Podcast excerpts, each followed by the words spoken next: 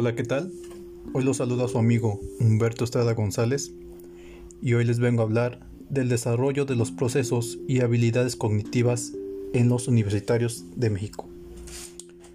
Bueno, hoy tenemos que reflexionar sobre qué tan importante es esto. De entrada, debemos entender cómo se basan los procesos cognitivos y las habilidades cognitivas. Bueno, los procesos se entienden como cualquier conjunto de acciones mentales que se realizan con el fin de obtener un producto mental. Se trata de operaciones que nosotros utilizamos para captar, codificar, guardar y procesar la información. Para esto, existen dos tipos de procesos cognitivos, los procesos básicos y los procesos superiores.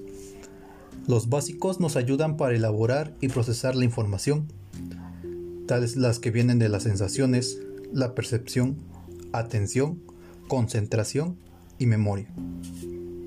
Los superiores suponen el nivel máximo en el cual se integra nuestra información. Claro, todo viniendo de los procesos básicos, ya que si no se tienen desarrollados los procesos básicos, no podemos efectuar lo que serían los procesos superiores, en el cual se encuentran el conocimiento y la inteligencia. Ahora pasamos a las habilidades cognitivas. Son las aptitudes del ser humano en el procesamiento de la información que nos llega. ¿A qué nos referimos? Al uso de la memoria, de la atención también de las percepciones y nuestra creatividad y pensamiento analítico. Entre estas existe una fuerte conexión con nuestro aprendizaje, inteligencia y percepciones. Un ejemplo sería nuestra habilidad lingüística y estudiantil. Para mejorar nuestras habilidades debemos de desarrollarlas y entrenarlas. Por lo cual te preguntas, ¿Cómo se hace eso? Bueno, puedes utilizar juegos libres, tales como las agarradas, jugar polaca, algún memorama, en las cuales se incluyas actividades, videos educativos o incluso hasta caricaturas. Nos ayudan para eso. La identificación de algún color, identificar dónde están las cosas, memorizar, etc. Y también las habilidades del entorno artístico, pintar, el teatro, cantar. Como resumen, es importante saber qué enfoque tienen estas habilidades y procesos cognitivos, ya que, tanto en los niveles de la universidad, nos aportan varias aclaraciones sobre este tema desconocido. No tan solo se debe aplicar en la universidad, sino desde una edad más temprana, como secundaria, prepa. ¿Esto para qué? Como primer punto, cuando nos hablan de habilidad y procesos no conocemos ninguno. No sabemos cómo desarrollarlos y muchos carecemos de todos. Por ejemplo, me incluyo, yo carezco mucho de poner atención y de mi habilidad lingüística. Y para esto sería muy importante que me enseñaran cómo desarrollar nuestras habilidades. ¿Para qué? Esto es muy fundamental no solamente en nuestra área estudiantil, sino también como aprendizaje de nuestra vida así ayudando a generar y desarrollar cada vez más un punto a nuestro favor en nuestras habilidades. Y más que nada, también para enfocarlas en nuestra vida diaria. Bueno, en conclusión, son muy importantes, ya que nos pueden ayudar a relacionarnos más con nuestro entorno, con nuestra vida personal para el mejoramiento de nuestra memoria, de nuestra atención, ayudándonos a tener un poco más de disciplina tanto para nosotros y habilidad mental. Bueno, eso es todo por hoy. Espero que les haya gustado el podcast que he realizado. Fue un gusto participar en esto. Me despido. Soy Humberto Estrada.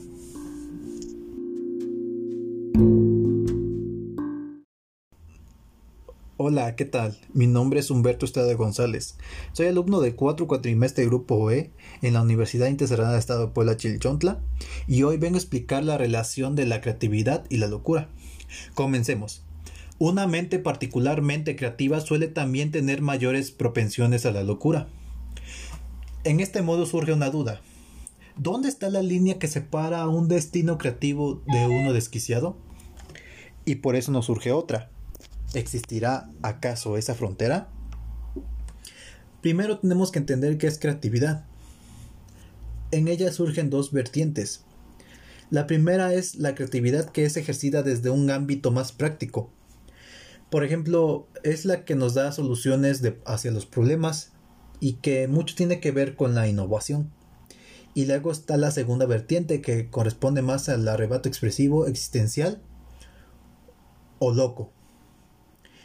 Si bien la creatividad es un concepto evidentemente escurridizo, lo cual en sí nos revela algo de su propia esencia, parece que como bien han advertido algunos creadores, su naturaleza está ligada a la capacidad de relacionar elementos que culturalmente parecieran estar separados. Esto nos recuerda que la paranoia es una modalidad que es esquizotopía, que mucho tiene que ver con alucinación, relacional de eventos y fenómenos.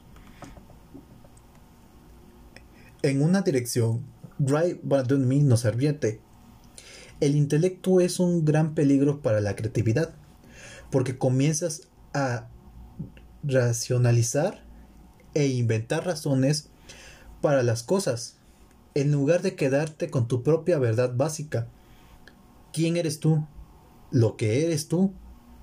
Lo que quiere ser. Por más de 25 años y hasta ahora he tenido un signo sobre mi máquina de escribir que lee. No pienses.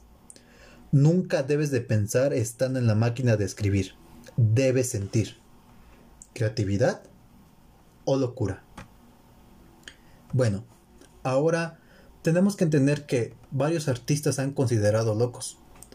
No tan solo porque tienen otras mentalidades diferentes, sino que han demostrado grandes avances y grandes perspectivas abismales a las cuales la gente nunca había estado acostumbrada, y de acuerdo a su época. Como no me compite el decir si realmente los personajes de esta lista están locos o no, me han permitido pues a veces tener unas interrogantes sobre este título. Lo que sí me queda claro es que todos ellos han sido unos verdaderos genios en sus respectivos campos. Este título que se lleva son los cinco más locos de todo el mundo. Empezaré con el primero. El número 5 se llama John Forbes Nash, 1928. Él fue un matemático estadounidense. Recibió el Premio Nobel de Economía de 1994 por sus aportes a la teoría de juegos y los procesos de negociación junto a Reinhard Stell y John Harsage. La vida de John ha inspirado una biografía y película del extraordinario éxito Una mente maravillosa. A los 29 años se le diagnosticó una esquizofrenia paranoica, que lo dejó para que el trabajo científico durante dos décadas comenzó a tener delirios de grandeza y aducía a cifras más importantes del mundo, había sido buscado después de pasar 30 años luchando contra el desorden y perdiendo el tiempo, entre comillas, entrando y saliendo de los hospitales. Tuvo una importante recuperación en el decenio de 1980. El número cuarto, y es muy conocido, Vincent Well Van Gogh. Nació en 1853 y murió en 1890 era un pintor neerlandés y figura destacada del postimpresionismo. Pintó 900 cuadros, 27 de ellos autorretratos y 1600 dibujos, además de 800 cartas, 650 de ellas a su hermano menor Theo Van Gogh, pinturas como La Noche Estrellada, son rápidamente reconocibles por su singular pincelada y de expresión. Sin embargo, no fue hasta después de su muerte que Van Gogh ganó popularidad.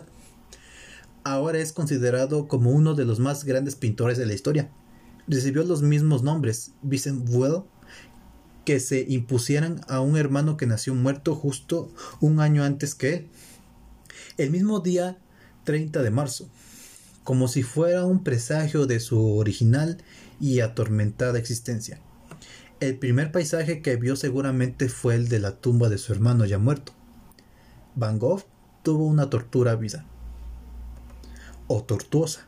Es conocido por casi todo el mundo que el pintor se cortó parte de su oreja. También supuestamente fue un bebedor compulsivo e incluso trató de comer pintura. Se suicidó en 1890. Algunos autores de libros biográficos sobre Van Gogh, así como especialistas en psiquiatría, aseguran que el pintor sufría de un trastorno bipolar. Otros piensan que sufría de esquizofrenia. También se han llegado a analizar la pintura de Van Gogh y su arte en relación a su enfermedad mental. Por ejemplo, señalan que las típicas pautas estacionales de la psicosis y estados de ánimo de Van Gogh van relacionadas con su productividad pictórica, que también variaba según la temporada. Luego llegamos con el tercer más loco, Edgar Allan Poe. Nació en 1809 y murió en 1849. Escritor, poeta, crítico y periodista romántico estadounidense, generalmente reconocido como uno de los maestros universales del relato corto, del cual fue uno de los primeros practicantes en su país. Fue un renovador de la novela gótica, recordado especialmente por sus cuentos de terror. Se le considera el inventor del relato detectivesco, Contribuyó asimismo con varias obras del género emergente de la ciencia ficción. Por otra parte, fue el primer escritor estadounidense que intentó hacer de la escritura su modus vivendi, lo que tuvo para él consecuencias desastrosas. Él fue más conocido por su poema El Cuervo.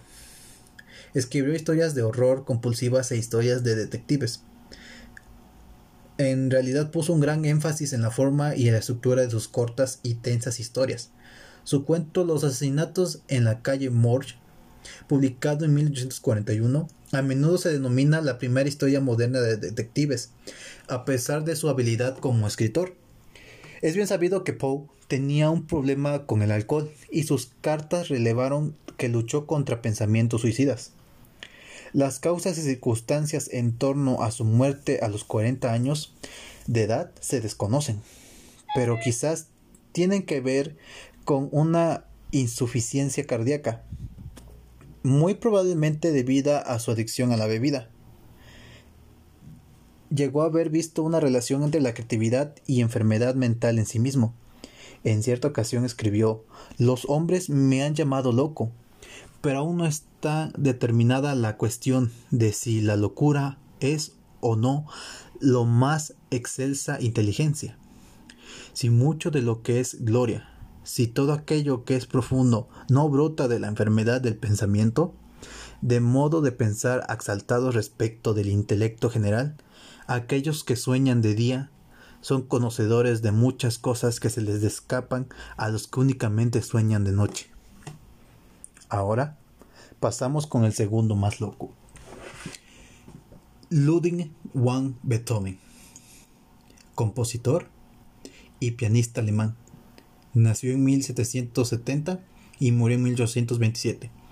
Su legado musical se extendió cronológicamente desde el periodo clásico hasta inicios del romanticismo musical.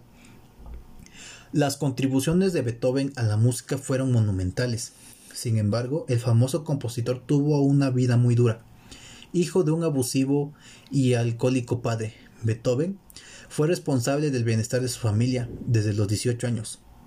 Uno de los aspectos más trágicos de su vida fue su sordera, que se produjo a partir de los 30 años, como resultado muy posiblemente de las palizas recibidas por parte de su padre. Sorprendentemente fue capaz de componer algunos de sus más apreciados y valiosos trabajos después de perder el oído. Su lucha interna está documentada en cartas a sus hermanos donde hablaba de su coqueteo con el suicidio. Varios autores han escrito que Beethoven muy probablemente sufrió de un trastorno bipolar. Exámenes y pruebas de Beethoven a través de su cabello han revelado recientemente un alto contenido de plomo. Esto podría haber provocado no solo su enfermedad mental, sino también las enfermedades digestivas de las cuales se quejó a menudo. Y el principal, más loco de todos los locos, fue Sir Isaac Newton. Nació en 1643 y murió en 1727. Científico, físico, filósofo, inventor, alquimista y matemático inglés. Autor de Philosophiae Naturalis Principal Mathematica más conocido como la Principia, donde describió la ley de gravitación universal y estableció las bases de la mecánica clásica mediante las leyes que llevan su nombre entre sus otros descubrimientos científicos. Destacan los trabajos sobre la naturaleza de la luz y la óptica que se presenta principalmente en los optis y el desarrollo del cálculo matemático con numerosas y trascendentales contribuciones a la física, la mecánica, Isaac Newton es universalmente conocido como un brillante pensador. De hecho, unos cuesta realizar entre otros expertos indicó que Newton poseía más influencia que Einstein. Algunas de sus notables contribuciones incluyen la invención del cálculo explicado la gravitación universal, el desarrollo de las leyes del movimiento y la construcción del primer telescopio de reflexión. A pesar de sus muchos logros, Newton sufría de tendencias psicóticas y cambios de humor. También murió virgen. Y también se le atribuye que sufría de un trastorno bipolar. Además, sus cartas delirantes dan credibilidad a la teoría de que era esquizofrénico. El padre de Newton murió antes de que él naciera, y entre las edades de 2 a 11 años fue separado de su madre. Su trastorno mental pudo haber sido como resultado de esta propagada experiencia traumática de su infancia. Esto nos lleva a que la creatividad y la locura son dos ámbitos totalmente diferentes. Algunos son generados por alguna asistencia personal, algún daño, algunas cosas. Salvador Dalí no sufrió de ningún cambio, él simplemente utilizaba su creatividad ya que se sentía como un niño. Michael Jackson tenía otras perspectivas ante su música, ya que sus letras hablaban desde el corazón y no había una creatividad a través de los trastornos mentales, ya que se había sufrido varios acosos tanto de su nariz, de su piel e incluso otras cosas. A lo que llegamos es la creatividad y la locura. Tal vez existirá una coordinación, o alguna relevancia, ya que debe estar una para llegar a la otra. Pero esto solamente en el estado colonial, en el aspecto y la sociedad en la cual tú estés conocido, ya que universalmente cuesta realizar varios prospectos de llegar a decir quién fue el que tenía la razón o quiénes son realmente las personas que están locas o no. Más allá de esto, a lo largo de la historia la creatividad y la locura han mantenido una un fuerte coqueteo. Esta asociación es más que justificada, pues ambos fenómenos tienen que ver con la ruptura de límites establecidos o preconcebidos, refiriéndose más, para hablar en pocas palabras, a las barreras que nos ponemos. Diversos estudios han sugerido la relación entre la personalidad y creatividad de una persona inestable es la que podríamos citar como ejemplo. Hay un análisis del psiquiatra alemán Wilhelm Lang Eutabi que en 1932 comprobó, tras analizar la personalidad de 800 genios, que estos tenían una mayor propensión a estados de ánimo alterados. En otro estudio publicado por Journal for Wittgenstein, casi analizando a personas de 40 años con colaboradores creativas, y posteriormente fueron encontrados con el resto de la población. La conclusión es que los profesionales ligados a los labores creativos mostraron un 8% mayor propensos a sufrir desórdenes bipolares, mientras que un caso de los escritores a la diferencia fue de 121%. Existe un dicho que dice que el loco es lo que se dedica a las artes porque el mundo en el que vive le parece imposible. Pero no, Las creaciones son fuentes de escape que consideran necesarias para soportar el dolor de un mundo tan gris, frío y plano. Esa visión del genio atormentado que cree en un ambiente desolado, donde su mente es una prisión y las ideas deben salir para que su vida pueda continuar. La verdad es que mientras existan personas así, muchos artistas suelen ser individuos comunes que buscan una visión diferente a las cosas. Artistas como Paul Gauguin, Georgina O'Keeffe, Mark Ruto tuvieron una tendencia a la depresión y al suicidio, al igual que otros grandes artistas que han sufrido diversas enfermedades mentales. La idea de que la locura o las enfermedades mentales impulsan creatividad ha estado en duda desde hace tiempo, pero cuando la ciencia se interpone entre el mito y la realidad, es más fácil descifrar la verdad. También se concibe la noción de que artistas deben crecer en un ambiente inestable o de pobreza para que su parte creativa surja, para ayudarlos con la larga y complicada vida de lo que es existir. Hay un estudio que duró más de 40 años por parte de la Asociación Científica de América, en el que participaron 1.2 millones de personas donde la creatividad tiene muy poco que ver con la locura y no es para nada lo que dicta la creencia popular. En primer lugar, la gente creativa suele serlo porque practican actividades que las desarrollan. Aunque, se, aunque suena obvio, la gente que practica la fotografía, la pintura e incluso hacer collajes tienden a ser más felices y funcionales a lo que ejerce su creatividad. Esto nos lleva a que la escritura creativa puede elevar las defensas del sistema inmunológico también. Al final, como conclusión, la relación entre estas afecciones y la creatividad son mínimas. Pero, si las personas con problemas mentales pueden tener hermanos creativos, la regla siempre será la misma. Si quieres crear, pues crea. Debes crear. Esperar que la balanza de la vida traiga miseria para que el genio creador parezca no es cierta. Así como el infierno mental de muchos cargan, la creatividad se trabaja y mientras más se haga, mejores serán los resultados. Como conclusión, hay una fuerte conexión, pero ninguna lleva a la otra todos van de acuerdo a los resultados. No necesitamos tener unos mismos prospectos o definiciones claras para decir que esta persona está loca si la sociedad a veces no está de acuerdo. Tenemos que tener una buena carga mental y todo será dirigido hacia los resultados. Espero que les haya gustado. Yo soy Humberto Estrada y les agradezco por haberme escuchado. Muchas gracias. Hola, ¿qué tal? Mi nombre es Humberto Estrada González. Soy alumno del 4 cuatrimestre Grupo E en la Universidad Intercerrada de Estado de Puebla Chilchontla y hoy vengo a explicar la relación de la creatividad y la locura. Comencemos. Una mente particularmente creativa suele también tener mayores propensiones a la locura. En este modo surge una duda. ¿Dónde está la línea que separa un destino creativo de uno desquiciado? Y por eso nos surge otra ¿Existirá acaso esa frontera? Primero tenemos que entender qué es creatividad. En ella surgen dos vertientes.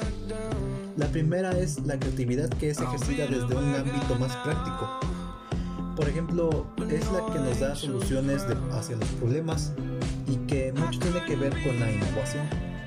Y luego está la segunda vertiente que corresponde más al arrebato expresivo existencial o loco. Si bien la creatividad es un concepto evidentemente escurridizo, lo cual en sí nos revela algo de su propia esencia, parece que como bien han advertido algunos creadores, su naturaleza está ligada a la capacidad de relacionar elementos que culturalmente parecieran estar separados. Esto nos recuerda que la paranoia es una modalidad que es esquizotopía, que mucho tiene que ver con alucinación relacional de eventos y fenómenos. En una dirección, Drive Button nos advierte. El intelecto es un gran peligro para la creatividad porque comienzas a racionalizar e inventar razones para las cosas en lugar de quedarte con tu propia verdad básica. ¿Quién eres tú? ¿Lo que eres tú? lo que quieres ser. Por más de 25 años y hasta ahora he tenido un signo sobre mi máquina de escribir que lee. No pienses. Nunca debes de pensar estando en la máquina de escribir. Debes sentir. Creatividad o locura. Bueno, ahora tenemos que entender que varios artistas han considerado locos. No tan solo porque tienen otras mentalidades diferentes, sino que han demostrado grandes avances y grandes perspectivas abismales a las cuales la gente nunca había estado acostumbrada y de acuerdo a su época. Como no me compite el decir si realmente los personajes de esta lista están locos o no, me han permitido pues a veces tener unas interrogantes sobre este título. Lo que sí me queda claro es que todos ellos han sido unos verdaderos genios en sus respectivos campos. Este título que se lleva son los cinco más locos de todo el mundo. Empezaré con el primero, 5 se llama John Forbes Nast, 1928. Él fue un matemático estadounidense. Recibió el Premio Nobel de Economía de 1994 por sus aportes a la teoría de juegos y los procesos de negociación junto a Reinhard Stell y John Harsager. La vida de John ha inspirado una biografía y película del extraordinario éxito Una mente maravillosa. A los 29 años se le diagnosticó una esquizofrenia paranoica, que lo dejó para que el trabajo científico durante dos décadas comenzó a tener delirios de grandeza y aducía a cifras más importantes del mundo. Había sido buscado después de pasar 30 años luchando contra el desorden y perdiendo el tiempo, entre comillas, entrando y saliendo de los hospitales. Tuvo una importante recuperación en el diseño de 1980. El número cuarto, y es muy conocido, Vincent Well Van Gogh. Nació en 1853 y murió en 1890.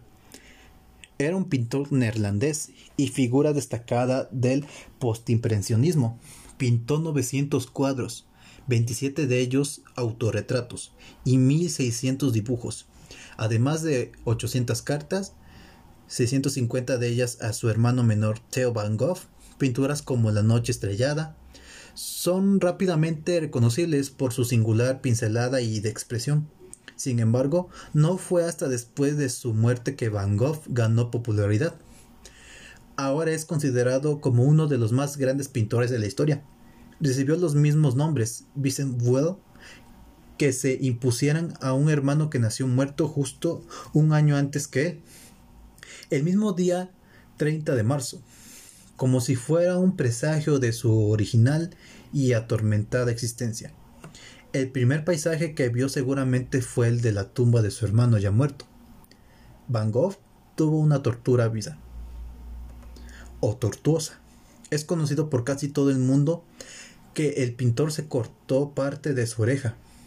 También supuestamente fue un bebedor compulsivo e incluso trató de comer pintura se suicidó en 1890. Algunos autores de libros biográficos sobre Van Gogh, así como especialistas en psiquiatría, aseguran que el pintor sufría de un trastorno bipolar. Otros piensan que sufría de esquizofrenia. También se han llegado a analizar la pintura de Van Gogh y su arte en relación a su enfermedad mental.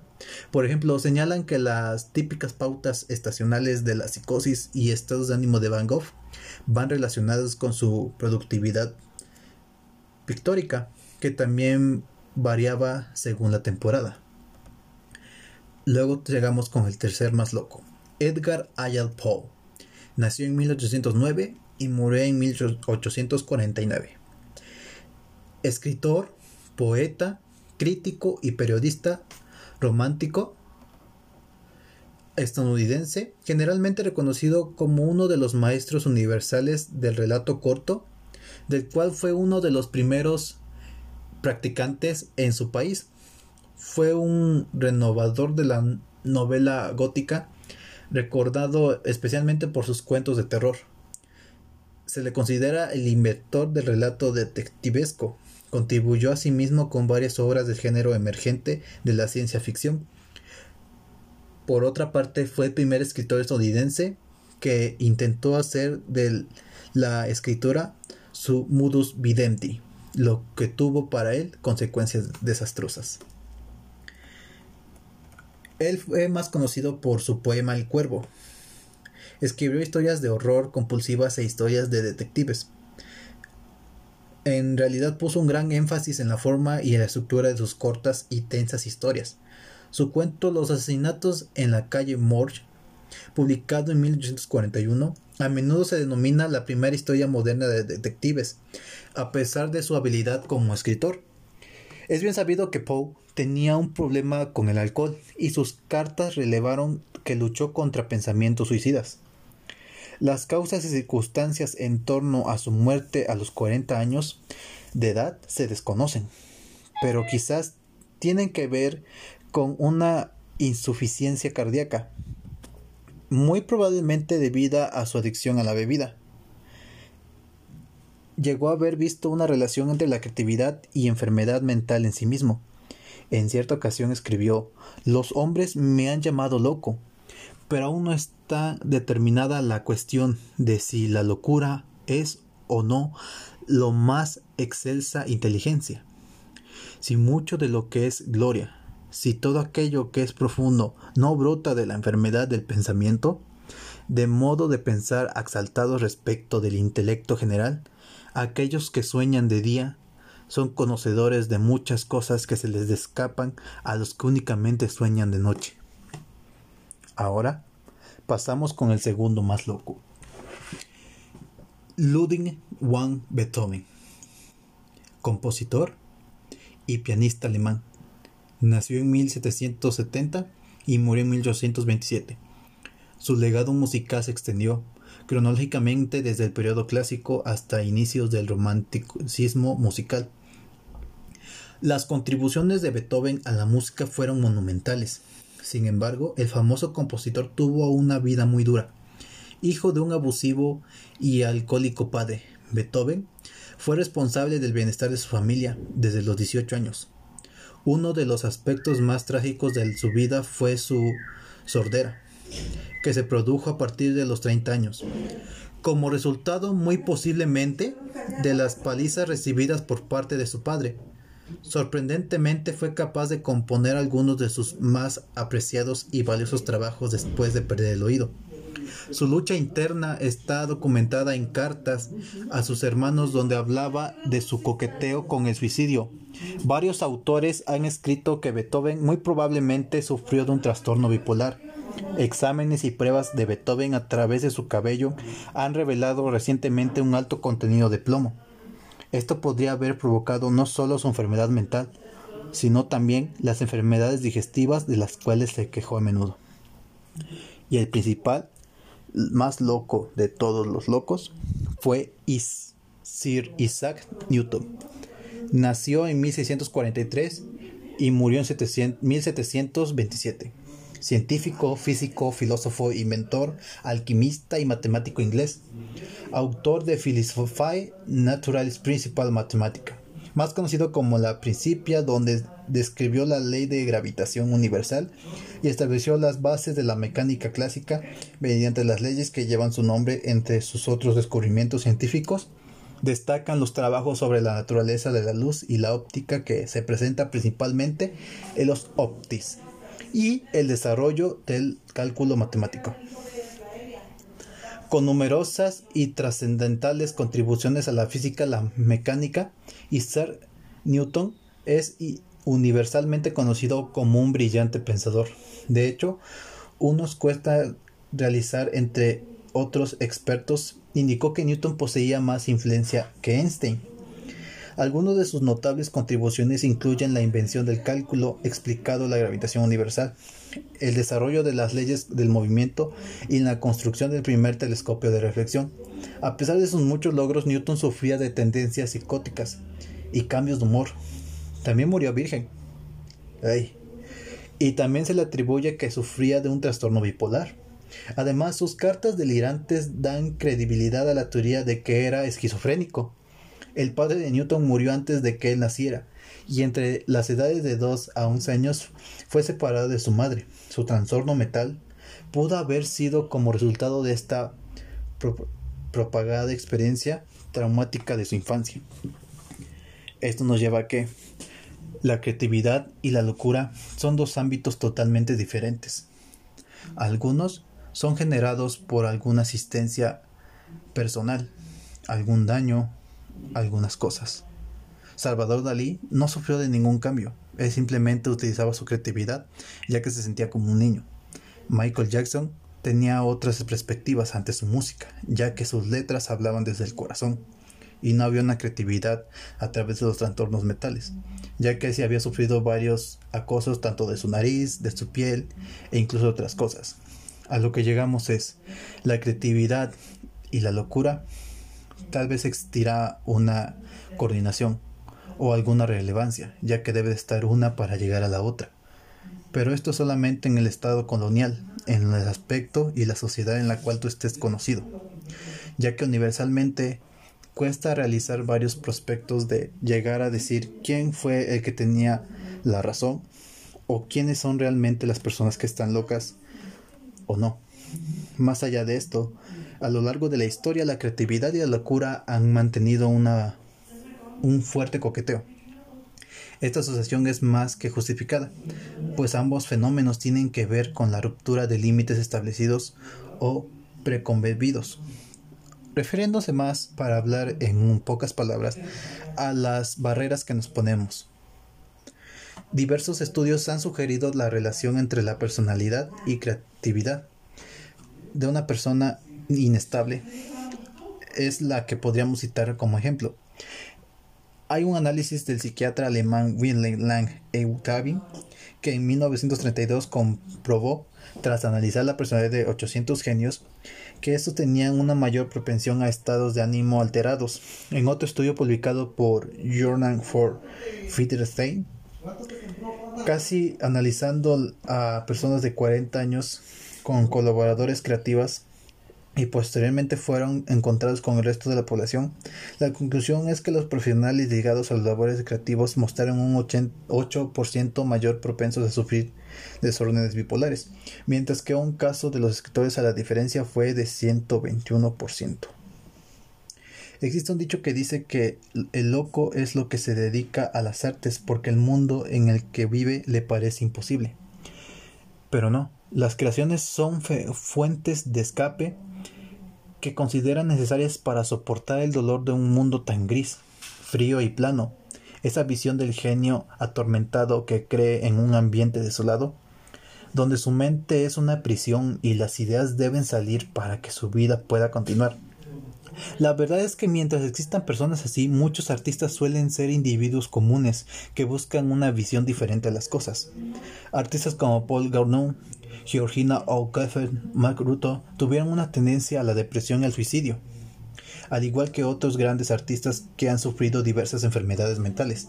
La idea de que la locura o las enfermedades mentales impulsan creatividad ha estado en duda desde hace tiempo, pero cuando la ciencia se interpone entre el mito y la realidad, es más fácil descifrar la verdad. También se concibe la noción de que artistas deben crecer en un ambiente inestable o de pobreza para que su parte creativa surja, para ayudarlos con la larga y complicada vida de lo que es existir. Hay un estudio que duró más de 40 años por parte de la Asociación Científica de América, en el que participaron 1.2 millones de personas, donde la creatividad tiene muy poco que ver con la locura y no es para nada lo que dicta la creencia popular. En primer lugar, la gente creativa suele serlo porque practican actividades que las desarrollan. Aunque, se, aunque suena obvio, la gente que practica la fotografía, la pintura e incluso hacer collajes tienden a ser más felices y funcionales a lo que ejerce su creatividad. Esto nos lleva a que la escritura creativa puede elevar las defensas del sistema inmunológico también. Al final, como conclusión, la relación entre estas afecciones y la creatividad son mínimas. Pero, si las personas con problemas mentales pueden tener hermanos creativos, la regla siempre será la misma.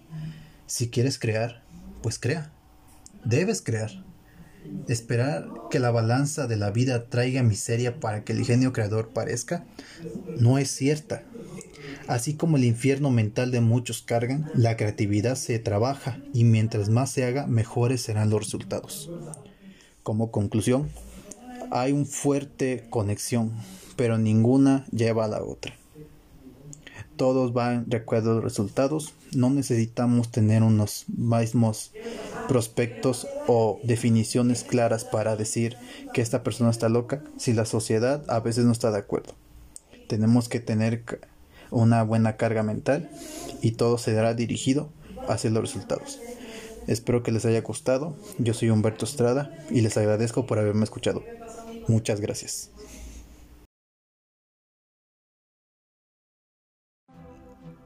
Hola, ¿qué tal? Mi nombre es Humberto Estrada González. Soy alumno del 4 cuatrimestre Grupo E en la Universidad Internacional de Estado de Puebla Chilchontla y hoy vengo a explicar la relación de la creatividad y la locura. Comencemos.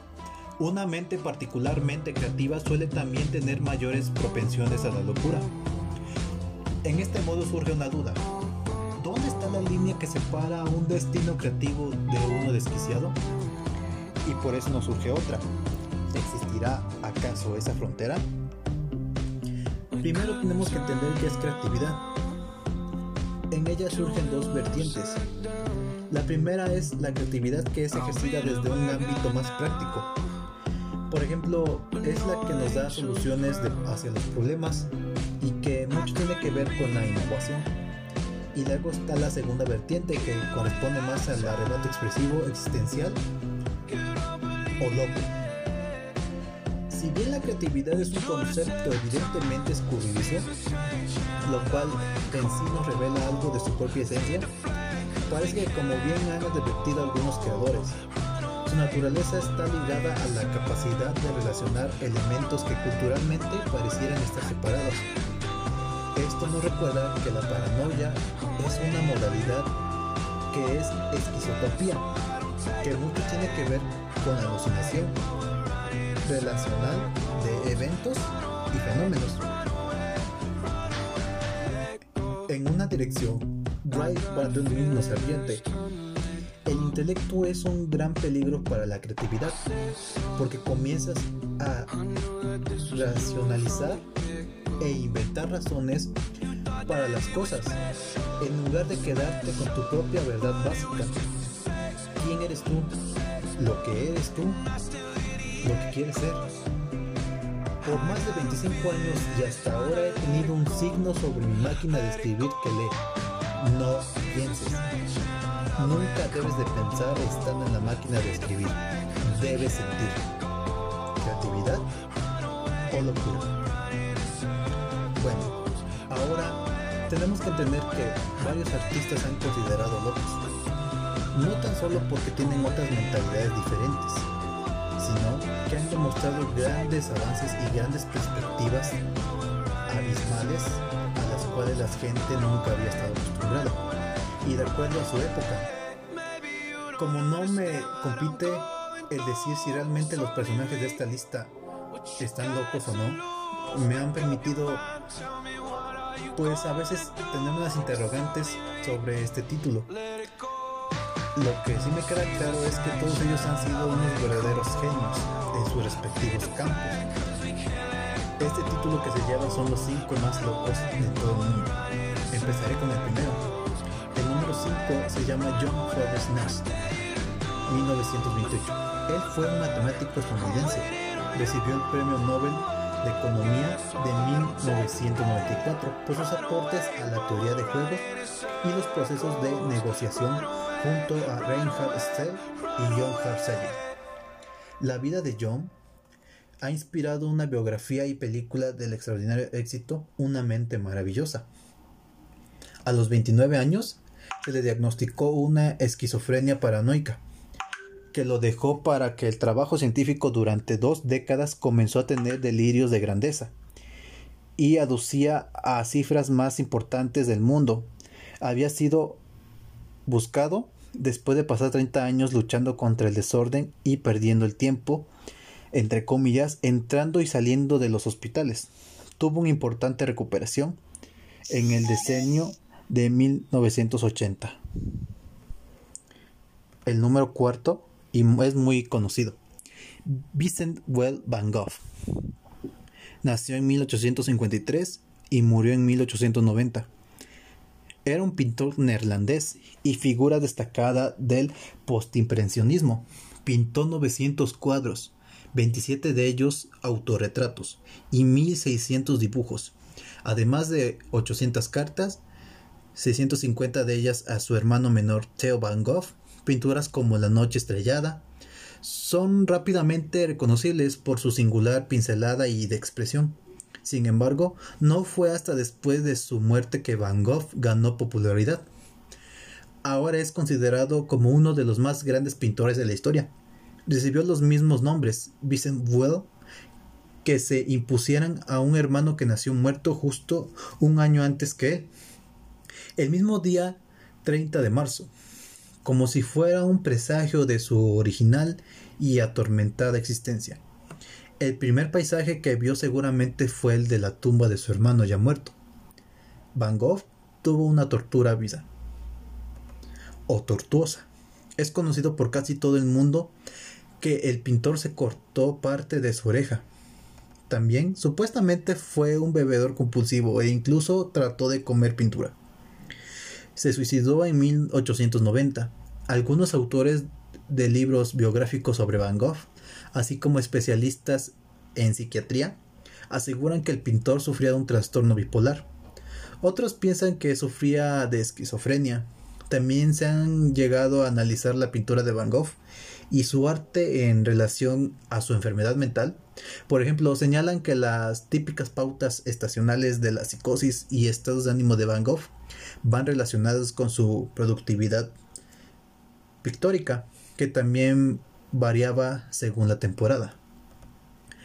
Luego llegamos con el tercer más loco, Edgar Allan Poe. Nació en 1809 y murió en 1849. Escritor, poeta, crítico y periodista romántico estadounidense, generalmente reconocido como uno de los maestros universales del relato corto del cual fue uno de los primeros practicantes en su país. Fue un renovador de la novela gótica, recordado especialmente por sus cuentos de terror. Se le considera el inventor del relato detectivesco. Contribuyó asimismo con varias obras del género emergente de la ciencia ficción. Por otra parte, fue el primer escritor estadounidense que intentó hacer de la escritura su modus vivendi, lo que tuvo para él consecuencias desastrosas. Él fue más conocido por su poema El Cuervo. Escribió historias de horror compulsivas e historias de detectives. En realidad puso un gran énfasis en la forma y en la estructura de sus cortas y tensas historias. Su cuento Los asesinatos en la calle Morge, publicado en 1841, a menudo se denomina la primera historia moderna de detectives, a pesar de su habilidad como escritor. Es bien sabido que Poe tenía un problema con el alcohol y sus cartas relevaron que luchó contra pensamientos suicidas. Las causas y circunstancias en torno a su muerte a los 40 años de edad se desconocen, pero quizás tienen que ver con una insuficiencia cardíaca muy probablemente debida a su adicción a la bebida. Llegó a haber visto una relación entre la creatividad y enfermedad mental en sí mismo.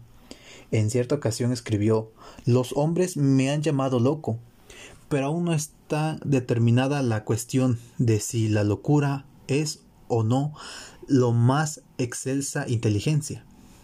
Si mucho de lo que es gloria si todo aquello que es profundo no brota de la enfermedad del pensamiento, de modo de pensar exaltados respecto del intelecto general, aquellos que sueñan de día son conocedores de muchas cosas que se les escapan a los que únicamente sueñan de noche. Ahora pasamos con el segundo más loco. Ludwig van Beethoven, compositor y pianista alemán Nació en 1770 y murió en 1827. Su legado musical se extendió, cronológicamente desde el periodo clásico hasta inicios del romanticismo musical. Las contribuciones de Beethoven a la música fueron monumentales. Sin embargo, el famoso compositor tuvo una vida muy dura. Hijo de un abusivo y alcohólico padre, Beethoven fue responsable del bienestar de su familia desde los 18 años. Uno de los aspectos más trágicos de su vida fue su sordera, que se produjo a partir de los 30 años, como resultado muy posiblemente de las palizas recibidas por parte de su padre. Sorprendentemente fue capaz de componer algunos de sus más apreciados y valiosos trabajos después de perder el oído. Su lucha interna está documentada en cartas a sus hermanos donde hablaba de su coqueteo con el suicidio. Varios autores han escrito que Beethoven muy probablemente sufrió de un trastorno bipolar. Exámenes y pruebas de Beethoven a través de su cabello han revelado recientemente un alto contenido de plomo. Esto podría haber provocado no solo su enfermedad mental, sino también las enfermedades digestivas de las cuales se quejó a menudo. Y el principal más loco de todos los locos fue Sir Isaac Newton. Nació en 1643 y murió en 1727. Científico, físico, filósofo, inventor, alquimista y matemático inglés. Autor de Philosophiae Naturalis Principal Mathematica más conocido como la Principia, donde describió la ley de gravitación universal y estableció las bases de la mecánica clásica mediante las leyes que llevan su nombre entre sus otros descubrimientos científicos. Destacan los trabajos sobre la naturaleza de la luz y la óptica que se presenta principalmente en los optis y el desarrollo del cálculo matemático con numerosas y trascendentales contribuciones a la física, la mecánica, Isaac Newton es universalmente conocido como un brillante pensador. De hecho, unos cuesta realizar entre otros expertos indicó que Newton poseía más influencia que Einstein. Algunas de sus notables contribuciones incluyen la invención del cálculo explicado la gravitación universal, el desarrollo de las leyes del movimiento y la construcción del primer telescopio de reflexión. A pesar de sus muchos logros, Newton sufría de tendencias psicóticas y cambios de humor. También murió virgen. Y también se le atribuye que sufría de un trastorno bipolar. Además, sus cartas delirantes dan credibilidad a la teoría de que era esquizofrénico. El padre de Newton murió antes de que él naciera, y entre las edades de 2 a 11 años fue separado de su madre. Su trastorno mental pudo haber sido como resultado de esta propagada experiencia traumática de su infancia. Esto nos lleva a que la creatividad y la locura son dos ámbitos totalmente diferentes. Algunos son generados por alguna asistencia personal, algún daño, algunas cosas. Salvador Dalí no sufrió de ningún cambio, él simplemente utilizaba su creatividad ya que se sentía como un niño. Michael Jackson tenía otras perspectivas ante su música, ya que sus letras hablaban desde el corazón y no había una creatividad a través de los trastornos mentales, ya que se había sufrido varios acosos tanto de su nariz, de su piel e incluso otras cosas. A lo que llegamos es la creatividad y la locura tal vez existirá una coordinación o alguna relevancia, ya que debe estar una para llegar a la otra. Pero esto solamente en el estado colonial, en el aspecto y la sociedad en la cual tú estés conocido, ya que universalmente cuesta realizar varios prospectos de llegar a decir quién fue el que tenía la razón o quiénes son realmente las personas que están locas o no. Más allá de esto, a lo largo de la historia la creatividad y la locura han mantenido una, un fuerte coqueteo.